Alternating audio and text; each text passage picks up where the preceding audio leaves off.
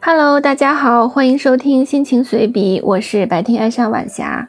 生活没有那么精彩，让我们享受现在吧。今天是二零二三年八月十三日，今天聊的话题是致敬科学家六贝叶斯。当笛卡尔说出“我思故我在”时，被认为是人类的觉醒。现在 ChatGPT 如火如荼发展的态势，大概表明 AI 与自主智慧越来越近了。全文将分为三个部分。第一部分，贝叶斯拉普拉斯公式。贝叶斯是18世纪英国数学家，贝叶斯定理源于他生前为解决逆向概率问题而写的一篇论文。在论文中，他提出了一个似乎显而易见的观点。用新信息更新我们最初关于某事物的信念之后，就会得到一个新的改进了的信念。简单来说，就是经验可以修正理论。这个研究看起来平淡无奇，而且是建立在主观判断的基础上，与当时的经典统计学相悖，被认为是不符合科学精神的。一七七四年。法国数学家拉普拉斯也非常不科学地发现了贝叶斯公式。他的侧重点不同，直接给出了数学公式。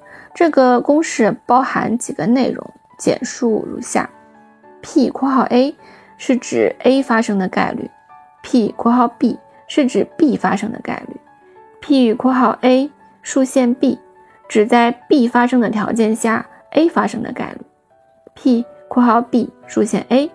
只在 A 发生的情况下，B 发生的概率。第二部分，贝叶斯公式如何获得人类的信任？今天的贝叶斯理论已经开始遍布各地，从物理学到癌症研究，从生态学到心理学，贝叶斯定理几乎像热力学第二定律一样，成为了宇宙真谛。物理学家提出了量子机器的贝叶斯解释，捍卫了弦和多重宇宙理论。哲学家主张科学作为一个整体，其实是一个贝叶斯的过程。而在 IT 界，AI 大脑的思考和决策过程，更是被许多工程师设计成了一个贝叶斯程序。贝叶斯力量诞生两百多年来。直到现在才被人们认可，主要是因为两件事。这里我们举例只说一件事。一七八八年，集结了八十五篇文章的联邦党人文集匿名出版，其中有十二篇文章的作者存在争议，而要找出每一篇文章的作者，无疑是非常困难的。后来，哈佛大学和芝加哥大学的两位统计学教授，采用以贝叶斯公式为核心的分类算法。先挑选出一些能够反映出作者写作风格的词汇，在确定作者的文本中进行统计，再统计在不确定性文本中出现的频率，再根据词汇出现的频率推断作者。经过十多年的时间，终于推断出十二篇文章的实际作者。这个方法在统计学界引发轰动，被禁锢的贝叶斯公式终于要从魔盒里放出来了。第三部分，贝叶斯公式展现神迹。让贝叶斯定理站在世界中心位置的是人工智能领域，特别是自然语言识别技术。随着大量数据输入模型进行迭代和大数据技术的发展，贝叶斯定理的威力日益凸显，巨大的实用价值愈发体现出来。而贝叶斯思想已经渗透到了人工智能的方方面面。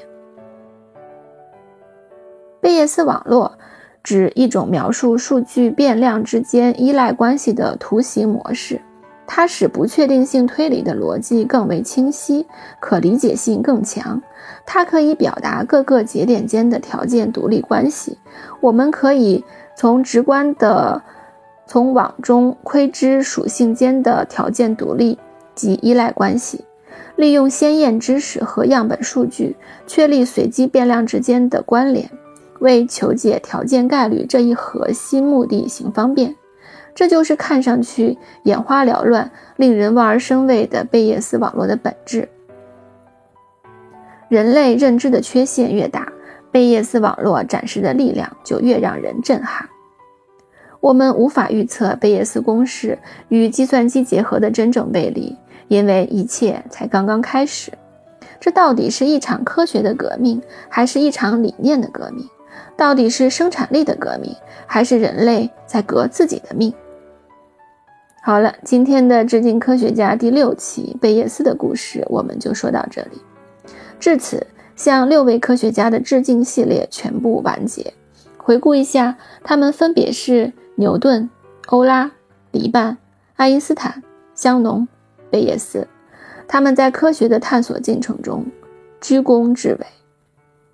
在科学系列的最后，我想以三体问题作为结尾，将结合数学三体问题的来龙去脉、三体书籍和影视作品，浅谈一点我的认知。